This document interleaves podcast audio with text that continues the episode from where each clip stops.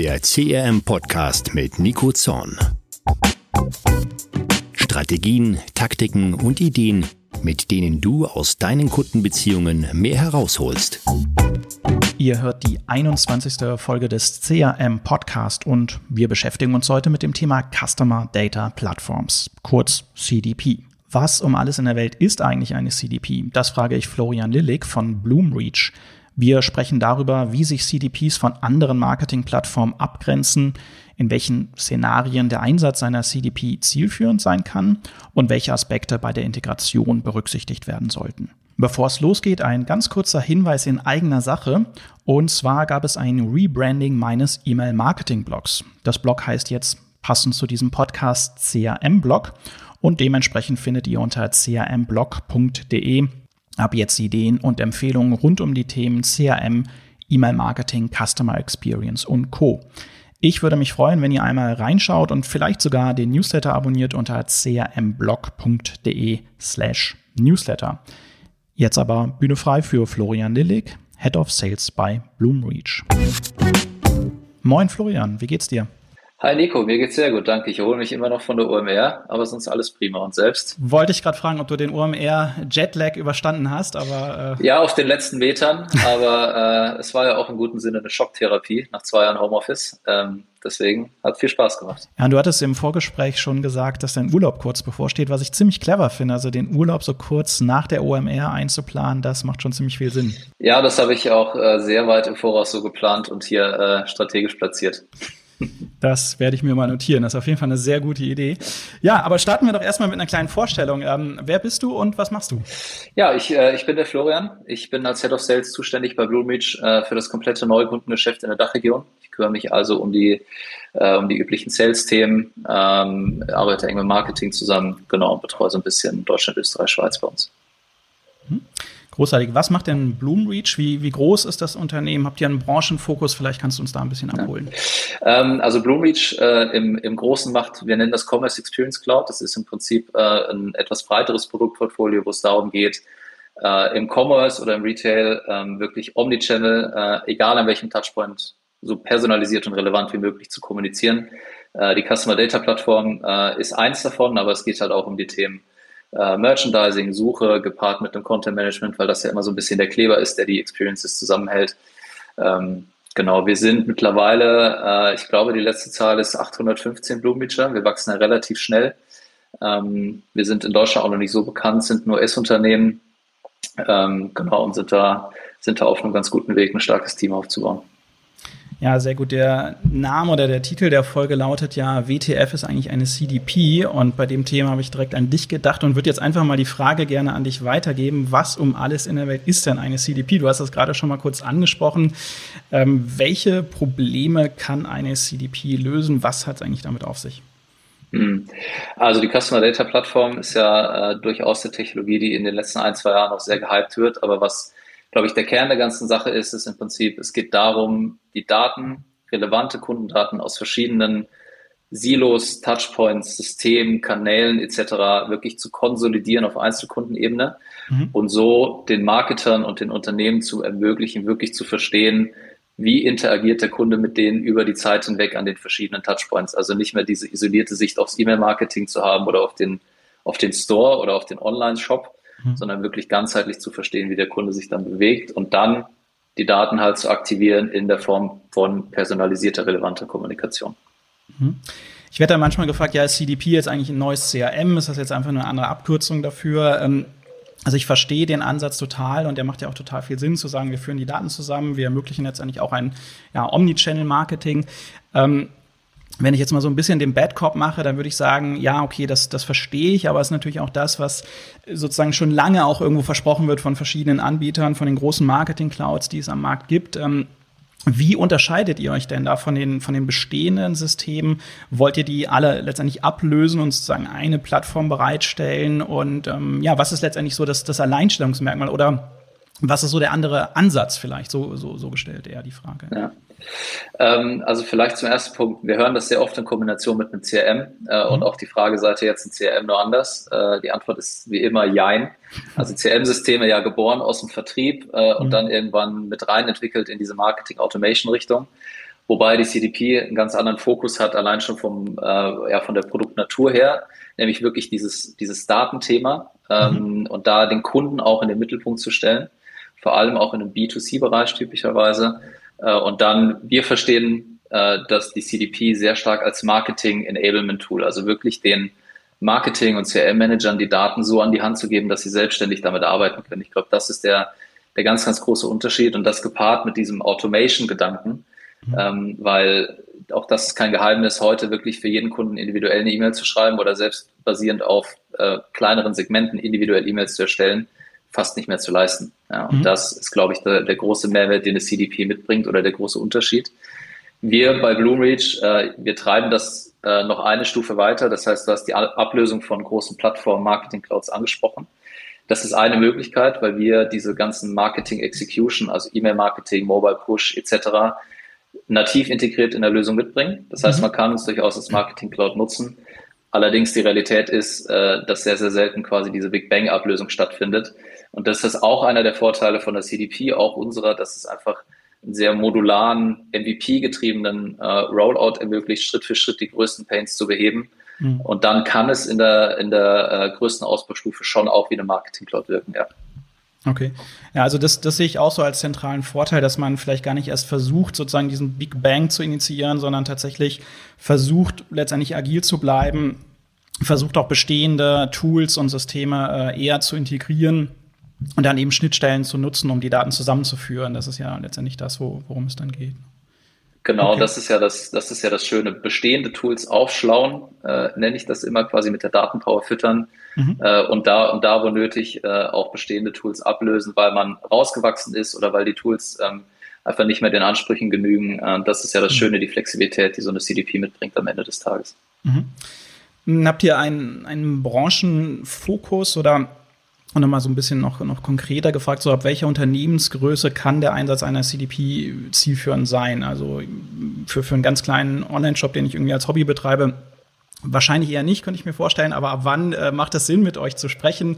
Und vielleicht auch so ein bisschen anschließend die Frage, ähm, welche Hausaufgaben sollte ich denn eigentlich vorher gemacht haben? Was, was erleichtert dir letztendlich die Arbeit? Oder dann auch ähm, den, den weiteren Projektverlauf, wenn ich, wenn ich sage, okay, das ist ein Weg, der, der könnte für mich Sinn machen, ähm, wie, wie wäre so die, die Reihenfolge sozusagen? Ja.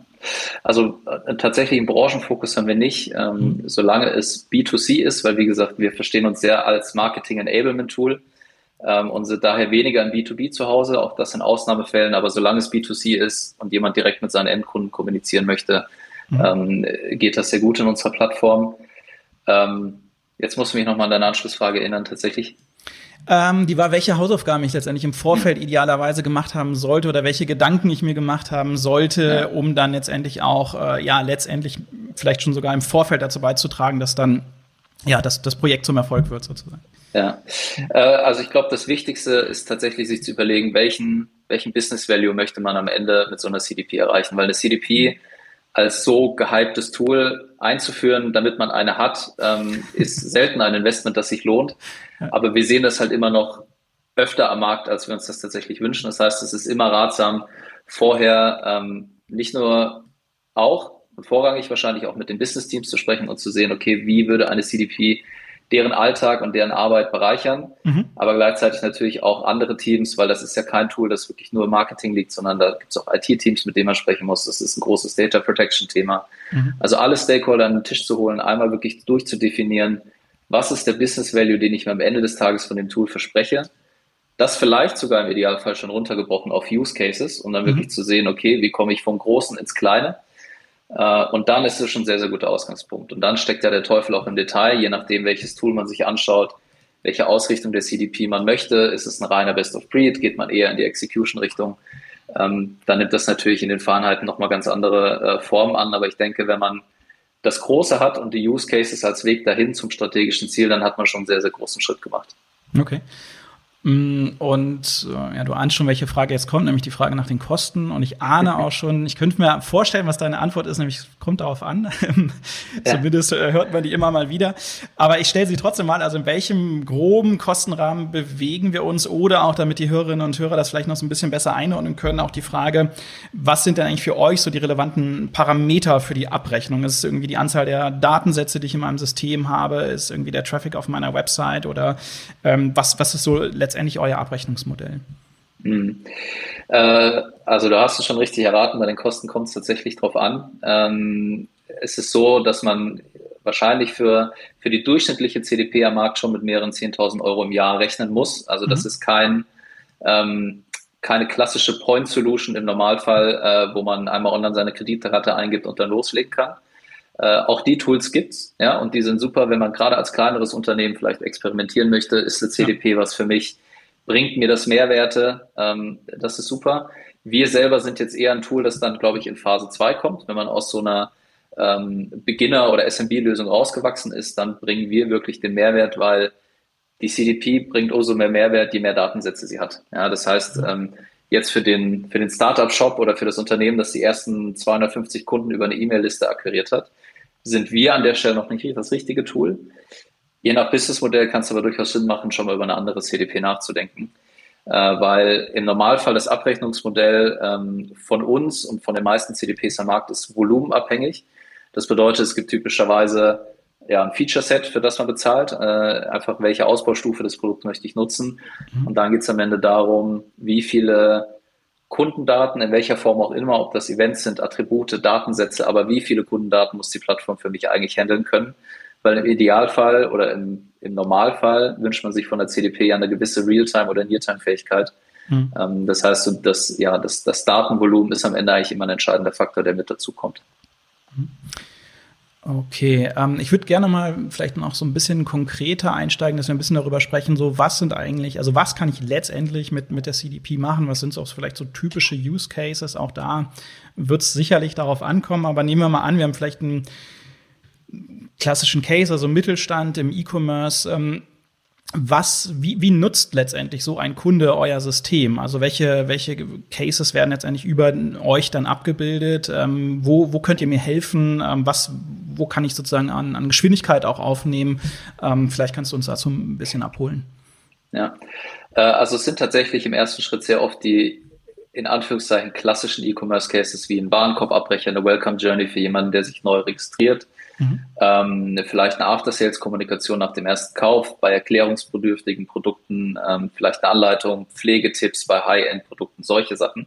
Mhm. Aber das halt schon wirklich dann sehr personalisiert, nicht nur auf das Produkt, das gekauft wurde, sondern was ich sonst noch über den Kunden weiß. Ja, wenn ich weiß, der Kunde hat eine sehr, sehr teure Handtasche gekauft und hat aber schon zwei Service-Tickets innerhalb der ersten vier Wochen, weil äh, irgendwas nicht so verarbeitet war, wie wir es uns gewünscht hätten, ja. kann ich da direkt in der Kommunikation drauf reagieren und kann schon wirklich den ersten Eindruck so gut wie möglich hinterlassen. Ja, also Ausgangspunkt sehr, sehr oft die klassischen E-Commerce Use Cases, aber halt schon auf dem, auf dem nächsten Level, was die Personalisierung angeht. Mhm. Und dann ähm, ja, kann man das natürlich so weit treiben, wie die Datensätze oder die, die, die Rohdaten in der Plattform das zulassen.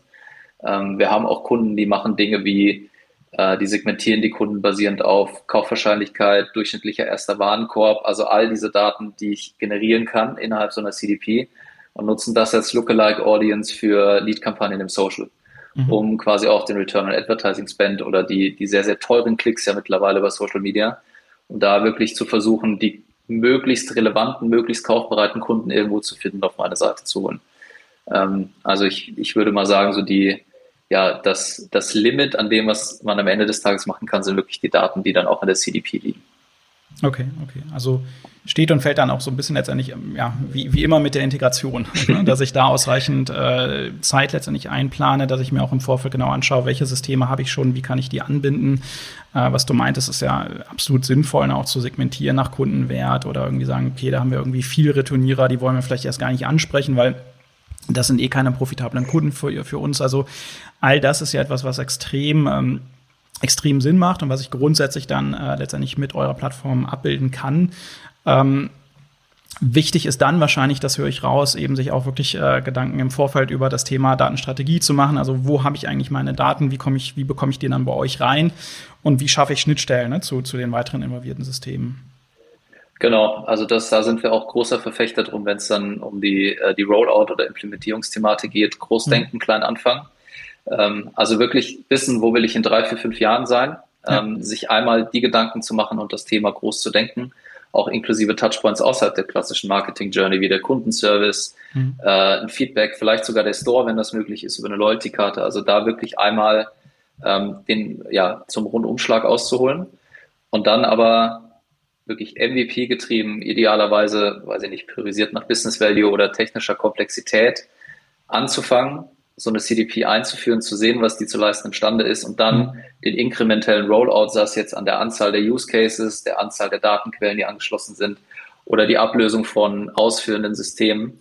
Mhm. Ähm, aber da wirklich am Anfang kleine Schritte zu gehen, intern Akzeptanz für so ein Produkt zu schaffen, gerade auch in Organisationen, wo noch keine CDP war, weil ähm, das, auch das ist keine Neuigkeit, wird aber oft vernachlässigt. So eine CDP ist ja kein reines Tech-Tool, das man einführt, sondern das bringt ja Organisa Organizational Chains mit sich. Mhm. Es müssen Prozesse neu gedacht werden, Teams arbeiten neu zusammen.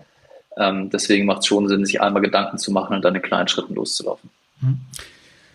Du hast jetzt gerade schon so ein bisschen darüber gesprochen, also wie, wie, das wie das Projekt dann auch im Unternehmen aufgehängt sein sollte. Ähm, wie viel Personal brauche ich denn dafür? Was wir ganz oft sehen, ist, dass irgendwie relativ viel Budget für Technologie äh, investiert wird und man am Ende so ein bisschen das Gefühl hat, okay, da wurde jetzt vergessen, dass ja irgendjemand das System auch bedienen muss. So. Und dann hat man eigentlich so ein ähm, ja, sehr teures Auto da stehen und hat halt irgendwie, plötzlich merkt man, okay, wir haben niemanden, der es fahren kann, so ein bisschen überspitzt formuliert. Äh, wie, wie siehst du das? Also wie viel Ressourcen brauche ich eigentlich? Ähm, also A, um das einzuführen und dann, das wird sich sicherlich unterscheiden, das dann auch letztendlich operativ ähm, ja, zu betreiben, voranzubringen. Ja, also bei der Einführung, ähm, ich würde mal sagen, so ein Minimal-Setup ähm, für so ein Projekt ist schon, dass es einmal quasi einen technischen Projektowner gibt, weil am Ende mhm. ist es halt ein IT-System, das sehr, sehr viel auf der Data Ingest-Seite und gegebenenfalls auch auf der Execution-Seite an Anbindungen braucht. Sowas muss gebaut und maintained werden. Ähm, das heißt, auf jeden Fall mal jemanden, der das Projekt technisch ownt und dann aber gleichzeitig auch jemanden, der das von der Business-Seite tut und dafür sorgt, dass A, die relevanten Daten für den MVP-Piloten, wie auch immer man das nennen möchte, Phase 1 äh, da sind und dann aber gleichzeitig halt auch die, äh, die Basis für den Ausbau geschaffen werden. In welchem Umfang das Team dahinter steht, jeweils technisch oder, ähm, oder businessseitig, ist natürlich dann auch eine Frage der Größe der Organisation, äh, ne, wie komplex ist so eine Einführung, über wie viele Systeme sprechen wir. Das mhm. heißt, da haben wir wirklich von Zweimann-Teams bis hin zu äh, ja, im mittleren zweistelligen Bereich schon alles gesehen. Ähm, wichtig ist aber, dass es halt, wie gesagt, diese Tech- und die Business-Seite äh, vertreten ist. Im operativen Bereich ist es dann tatsächlich so, zumindest für, für unsere Plattform, die diesen Marketing-Fokus einfach sehr, sehr stark mit sich trägt, äh, ist es dann hauptsächlich das CRM- und Marketing-Team, ähm, beziehungsweise die, die Channel-Teams für die einzelnen Kanäle, die so ein Thema treiben. Äh, weil unsere Ansicht ist, es ist ja das Ziel, den Marketern die Daten in die Hand zu geben. Das heißt, die so ein bisschen frei zu machen von den IT-Ressourcen, um den IT-Ressourcen aber auch wieder zu ermöglichen, das zu tun, was ihre Kernkompetenzen oder Kernaufgaben sind. Ähm, und auch da ist es schwer, eine generelle, äh, generelle Antwort zu geben. Aber wir sehen das schon eher im CRM-Bereich und dann ist es typischerweise von, ja, ich sag mal, zwei bis drei Leuten, wenn das jetzt kleinere, eher E-Commerce-lastige Cases sind, die sich gut automatisieren lassen. Wenn wir dann aber über echte Omnichannel-Retailer mit einer breiten Produktpalette sprechen, kann das mhm. natürlich schon auch ja, größere Ausmaße annehmen. Okay, und von Anfang an, das hast du gesagt, alle beteiligten Stakeholder wirklich dann reinholen, sozusagen, auch damit da nicht so eine ja, manchmal erlebt man ja auch so, eine, so ein bisschen fast schon so eine Abwehrhaltung, ne? dass man sagt, ah, da, da wird jetzt ein neues System eingeführt, da will ich mich gar nicht mit beschäftigen und das ist doch eh wieder alles, irgendwie macht doch keinen Sinn so. Ne? Ähm, und du hast es gesagt, also sich da wirklich früh wahrscheinlich dann wirklich mit allen beteiligten Abteilungen, auch Kundenservice als Beispiel, ne? zusammenzusetzen, deren Anforderungen aufzunehmen, zu überlegen, was sind eigentlich deren Pain Points und dann auch eben aufzuzeigen, wie kann die CDP dann eigentlich äh, ja, diese, diese vorhandenen Probleme lösen. Ne? Das ähm, wahrscheinlich auch so ein, ein Erfolgsfaktor. Ja, genau. Also für, für uns als Technologieanbieter beginnt der Vertriebsprozess ja meistens zum ersten Kontakt, aber davor findet ja schon typischerweise äh, interner mhm. Vertrieb beim Kunden statt, wo es halt wirklich darum geht, äh, allen Relevanten den Mehrwert aufzuzeigen, sich da Akzeptanz abzuholen, weil äh, auch das wird jeder wahrscheinlich in der einen oder anderen Form schon mal erlebt haben, so ein Projekt anzufangen, um dann zu merken, dass jemand aus der IT blockiert oder dass äh, irgendwo im Business jemand sagt, ich wurde dazu nie gefragt, mhm. äh, habe ich gerade Zeit für bis Ende des Jahres. Ja. Das ist natürlich der Worst Case. Ja. Das ist so ein bisschen Klassiker, was wir auch immer wieder sehen, dass so ein Thema halt plötzlich so immer größer wird. Ne? Man kommt so von, von Hölzchen ja. auf Stöckchen. So erstmal ging es darum, irgendwie ja Newsletter zu verschicken, der so ein bisschen schöner aussehen soll. Und dann äh, fängt man an und sich zu überlegen, so ja, okay, wie können wir eigentlich eine sinnvolle Segmentierung aufbauen? Hm, eigentlich fehlen uns dafür die relevanten Daten. Wie bekommen wir die jetzt in einem System zusammen?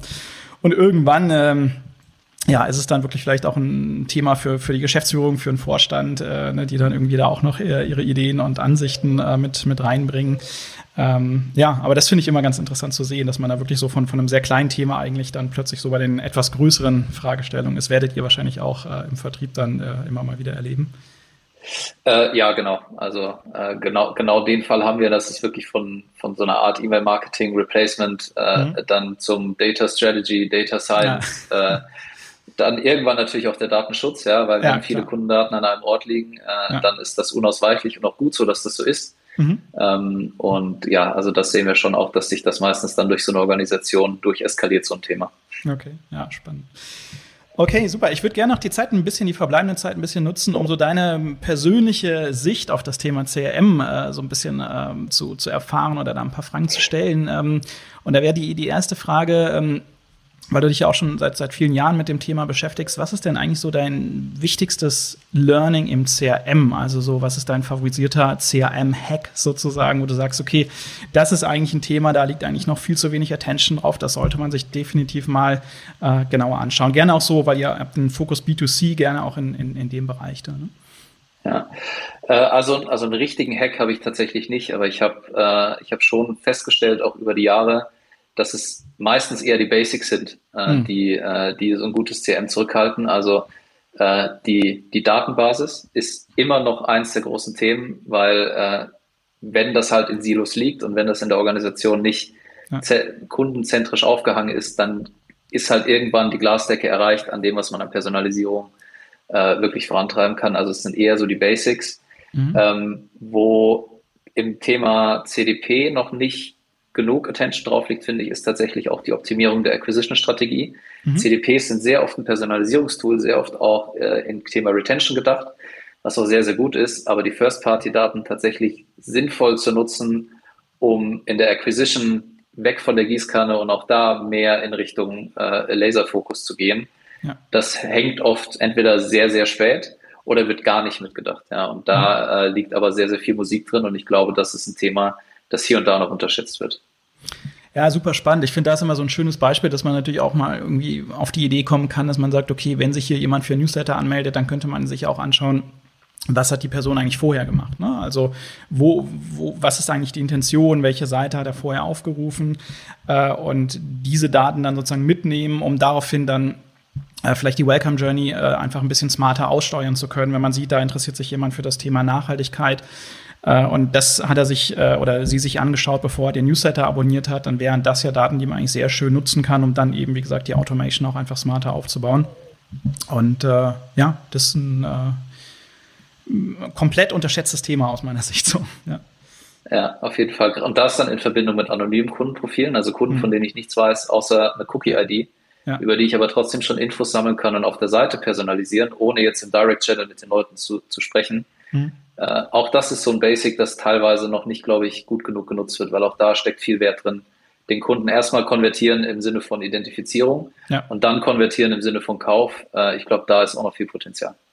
Ja, total. Also ne, wir nennen es auch immer so, den Kunden zu oder den Interessenten zu entanonymisieren. Ne? Ich habe da erstmal einen Besucher, einen anonymen Besucher auf der Seite und ähm, wir alle wissen, dass irgendwie 97 Prozent der Besucher halt irgendwann wieder weg sind, ohne zu kaufen. Und die Idee, dass ich äh, sozusagen diesen 97 Prozent auch direkt irgendwas verkaufen kann, die ist ja in den meisten Fällen auch relativ absurd. Gerade dann, wenn ich ein, äh, ein hochpreisiges Produkt habe und dann eben zu sagen, okay, wir wollen von möglichst vielen von diesen 97 Prozent, die nicht kaufen, zumindest eben das Opt-in bekommen. Ja, wir wollen, dass diese Person sich entanonymisiert, damit wir anfangen können, äh, mit dieser Person zu arbeiten, ist, glaube ich, etwas, was, was einfach total viel Sinn macht. Und ähm, ja, da weisen wir dann auch gerne darauf hin, dass es dann eben oft nicht ausreicht, einfach nur ähm, etwas versteckt irgendwie eine Newsletter-Anmeldeseite online zu stellen, sondern muss man sich dann halt schon so ein paar mehr Dinge irgendwie, glaube ich, einfallen lassen. Ähm, okay. Ähm, was, was hilft dir denn, um um bei dem Thema einfach am, am Ball zu bleiben. Also gibt es irgendwelche Konferenzen, die du gerne besuchst? Wir hatten schon über OMR gesprochen, riesiges äh, Festival, ist ja Wahnsinn, was da abgegangen ist in Hamburg. Äh, gibt es weitere Konferenzen, die du empfehlen kannst oder Bücher oder Podcasts oder was? Was tust du sozusagen, um wirklich auch ähm, zu beobachten, wohin geht jetzt eigentlich die Reise, was ja ganz viel immer diskutiert wird, ne? welcher Kanal gewinnt jetzt eigentlich an Bedeutung, was ist mit WhatsApp, ne? wie verändert sich das E-Mail-Marketing. Was ist da so dein, dein persönlicher Blick auf das Thema und, und was tust du, um da einfach so am, am Ball zu bleiben? Also ich bin tatsächlich niemand, der einer oder wenigen Personen bei so Themen irgendwie äh, zuhört und die so als meinen Nordstern betrachte, hm. sondern ich bin jemand, der sammelt sich eigentlich überall OMRs Einstichpunkt, natürlich verschiedene Podcasts, äh, immer mal wieder auch ein Buch, ein Blog, ähm, solche Themen, das natürlich, aber was mir, und da glaube ich, bin ich auch in einer sehr ähm, ja, vorteilshaften Position als Technologieanbieter, das Gespräch mit Kunden und, äh, und Prospects, also ne, direkt das Marktfeedback zu bekommen und zu sehen, ähm, auch branchenübergreifend, wo geht die Reise hin, was treibt die Kunden um, was haben die vor, was sind die aktuellen Painpoints. Ähm, das ist natürlich für mich super spannend zu sehen und wie gesagt, da habe ich halt den Vorteil, sehr, sehr viele solche Kontakte zu haben um mir das dann quasi direkt aus der ersten Linie abzuholen, in Kombination mit den Konferenzen, den größeren Themen etc. Ähm, ich glaube, das hilft mir sehr in Kombination auch mit, weil ich bin ja erst sehr, sehr spät auf äh, Technologieanbieterseite eingestiegen. Ich war lange eher so der, auf der Brand- und Nutzerseite bei Payback und Xbox etc. und habe da mhm. einfach auch gelernt, ähm, wie, wie gutes und nicht so gutes CRM aussehen kann und woran es ja. äh, liegt und hapert. Also eher der Fokus in, in, die Praxis, in die echten Probleme der Unternehmen da draußen. Wir haben im Vorgespräch ja ein bisschen darüber gesprochen, dass es einfach sehr viel Sinn macht, sich immer wieder auch zu schauen, okay, ähm, ja, es gibt immer wieder auch irgendwelche äh, neuen Hypes und Trends und Metaverse und Co. Aber die Frage ist ja immer, sind das so die tatsächlichen Probleme der Unternehmen? Ne? Und ähm, ja, das finde ich total nachvollziehbar, dazu sagen einfach, okay, ähm, du bist in der Praxis, du kriegst einfach mit, was passiert und ähm, äh, daraus zu lernen, sozusagen. Okay. Gibt's denn, das ist immer meine äh, klassische Abschlussfrage, gibt's denn ein, ein CRM-Highlight für dich? Also, wo du als Verbraucher sagst, wow, ähm, da ist irgendwas richtig Cooles irgendwie passiert. Äh, ich hatte jetzt neulich die ähm, Situation, ich hatte mir einen neuen äh, Noise-Canceling-Kopfhörer von Sony bestellt äh, bei Amazon und habe ähm, kein Scherz, ich habe stattdessen das Buch bekommen Am Herd meiner Oma, Familienrezepte aus Siebenbürgen. Und ich hatte dieses Buch in der Hand gehalten, habe mich echt erschrocken, habe gedacht, okay, äh, wie erklärst du das jetzt dem Kundenservice? Habe dann schon gedacht, so, oh Gott, das glauben die mir ja niemals und so weiter.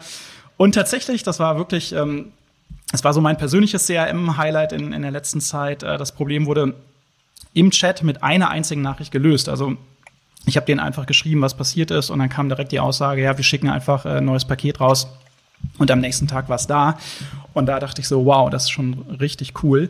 Äh, Gibt es ähnliche Ereignisse, wo du sagst, so, wow, das hatte ich als Verbraucher richtig, ähm, ja, richtig geflasht, guter Kundenservice, gutes Marketing, sowas in der Richtung? Ich hatte tatsächlich letztens die äh, Situation bei äh, einem großen deutschen Autovermieter, bei Sixt. Ähm, ich miete da immer mal wieder beruflich Autos an und dann äh, war ich am Schalter und wurde gefragt, ob ich gerne mal ein Elektroauto ausprobieren möchte. Und äh, ich wollte, ich war mir aber, das, das Reichweitenthema hat mich natürlich hm. umgetrieben. äh, ne, habe dann gesagt, so ich muss halt äh, zum Hotel hin und zurück. Das sind ja gute, gute 450 Kilometer, äh, was sie denn, ob sie dann denkt, dass das machbar ist. Und äh, anstatt mir groß und breit zu erklären, was geht oder nicht geht, oder mir einfach eine andere Autokategorie zu geben, hat die Dame tatsächlich gefragt, in welchem Hotel ich wäre, hat ohne nachzufragen dort angerufen, geklärt, ob die eine Stromtankstelle unten drin ah, haben. Cool. Ähm, und hat gesagt, also das wäre gar kein Problem. Ich könnte über Nacht auftanken. Sie hatte das mal eben geklärt, ob ich denn Interesse hätte. Und hatte ich. Ja, also was wow. mich da, was mich da sehr positiv geflasht hat, war die Proaktivität. Es gab überhaupt keinen Grund, es gab keine Beschwerde meinerseits, es gab mhm. gar nichts.